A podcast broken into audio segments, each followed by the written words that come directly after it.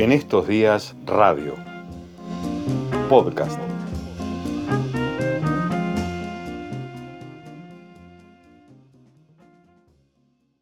Diego Reis llega con sus alforjas llenas de historias breves y extraordinarias. Episodios históricos o imaginarios de la literatura de todos los tiempos. En estos días, el contexto es la noticia.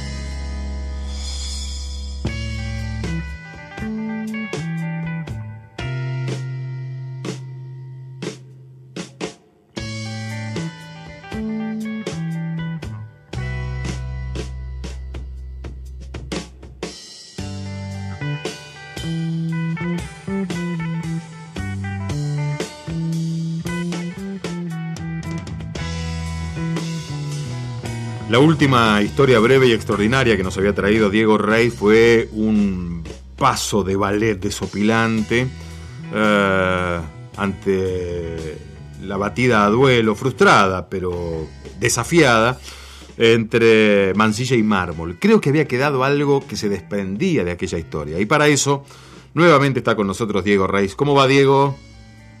¿Cómo le va? ¿Cómo anda usted? ¿Bien? Bien, aquí me fui a servir un bascolet. Ah, muy bien. Se le seca la garganta a esta hora, ¿no?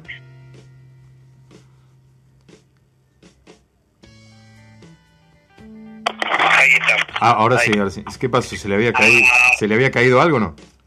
Y si no, no puede agarrar la copa y el, el celular al mismo tiempo. Ah, bueno. No se preocupe, esto es radio, ¿eh? Vaya.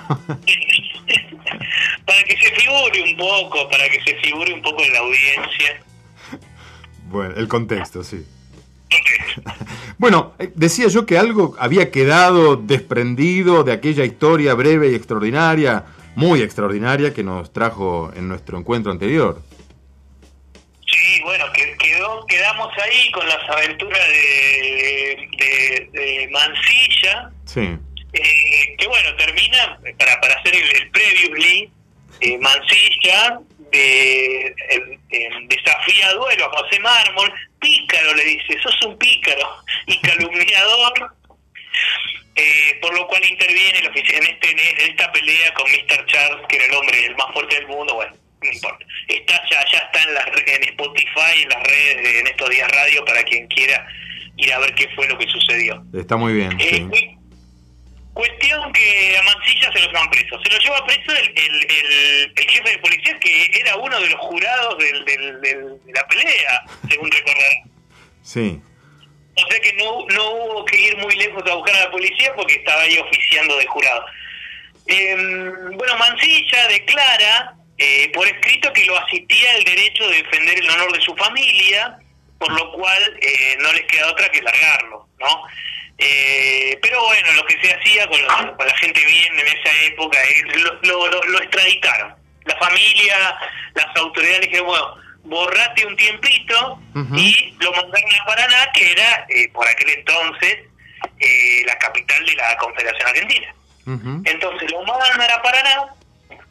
Todo esto que estoy contando, yo les recomiendo muchísimo que, eh, si, que se busquen un, eh, un librito que se llama Los siete platos de arroz con leche, de arroz con leche, sí, bien digo, que está en una colección clásico de la literatura argentina, o si no, el, el, eh, la, la crónica que se llama De cómo el hambre me hizo escritor, que eh, cuenta eh, con mucha más gracia eh, que yo lo, lo que le pasó y en primera persona, ¿no? Eh, bueno, sale de la cárcel, lo mandan a Paraná, a, a Mansilla, y cuando llega dice que se fue con 5 pesos bolivianos en el bolsillo. Recordemos que Mansilla tiene 25 años, ¿no? En, en- en este- no era un no era un pebete, pero tampoco era un... No, claro, no era, no era el Mansilla que iba a ser este, el de la excursión a los indios ranqueles, no era el político, no era el escritor. Y hoy nos vamos a enterar de cómo eh, él se vuelve escritor y cómo el hambre, según él dice, lo volvió escritor. A ver. Y cuando llega al Paraná, ahí lo lo, mm, eh, lo, lo recibe una familia, una familia federal, y le da alojamiento, pero él ve que van pasando los días y se va quedando sin un mango, y trabajando trabajaba.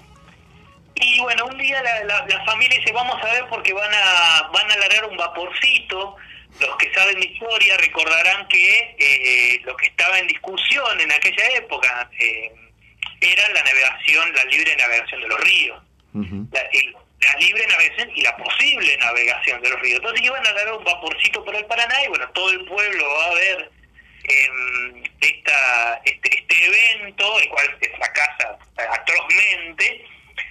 Em, y en ese momento, yo eh, les contaba la semana pasada, bueno, que eh, era, tenía, era, era muy bien parecido, eh, dicen, eh, según los, los cánones de la época, el señor Mancilla.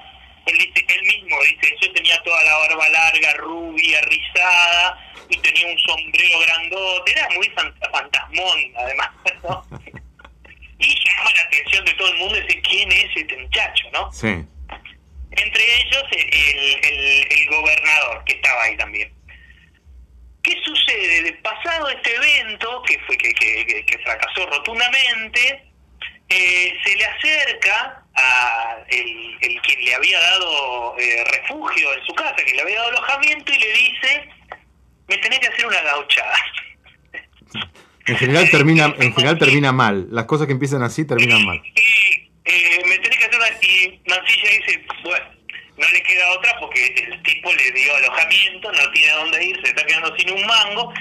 Y le dice, eh, te tengo que pedir un servicio, le dice, vos, eh, vos que sabés escribir, eh, ¿por qué no te escribís una crónica de lo que fue hoy? Que yo lo quiero mandar, lo quiero mandar a las autoridades Dice, no, pero yo no escribo. ¿Cómo lo vas a escribir escritores?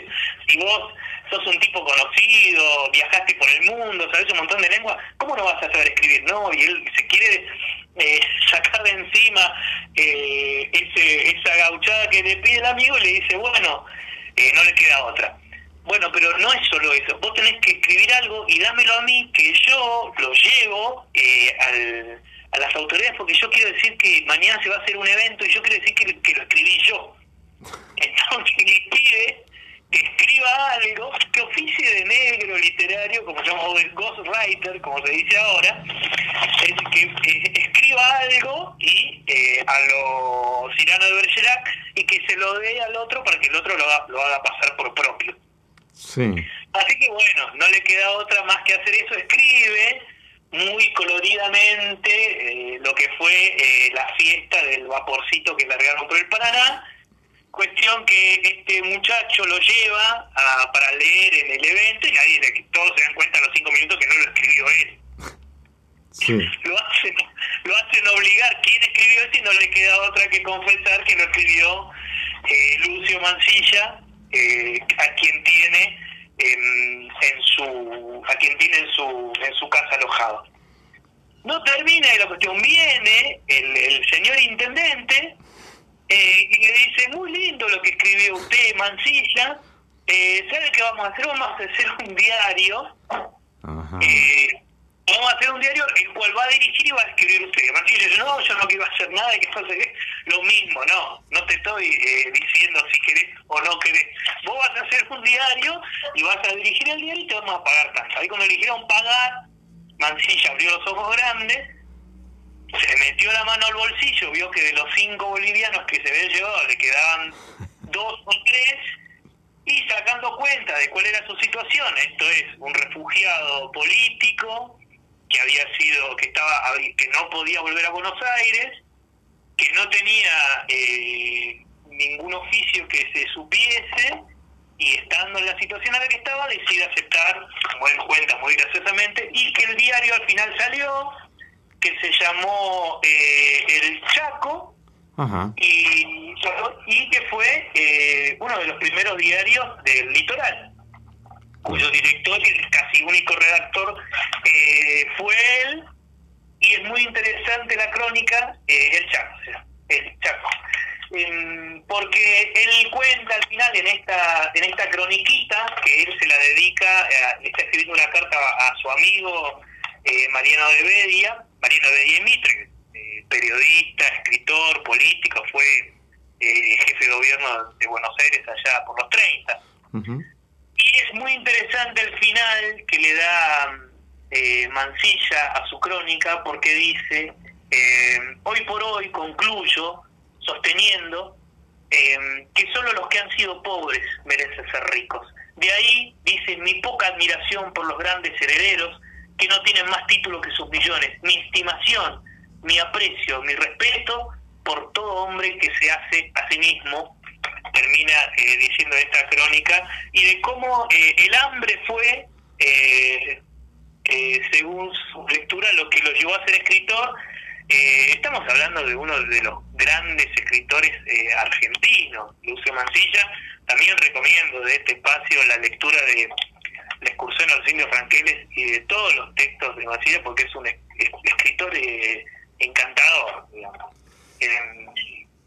Una, una, una, historia que comenzó con una batida a duelo frustrada en un, en un paso de comedia este, increíble en Buenos Aires y terminó en el litoral este, con uno de los primeros diarios de la zona, este, del cual era director y prácticamente único periodista.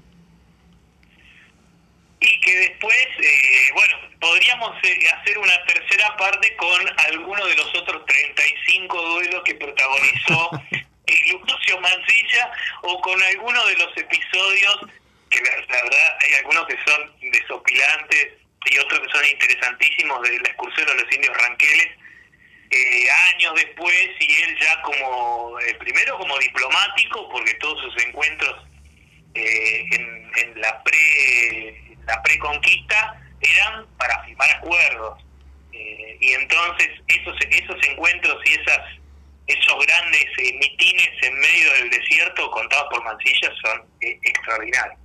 Bueno, vamos a convertir este espacio eh, en un reducto para los fanáticos de Mancilla, ya sea los anteriores a este espacio o aquellos que a partir de estas historias breves y extraordinarias lo conozcan, lo lean y se hagan poco menos que sus apóstoles.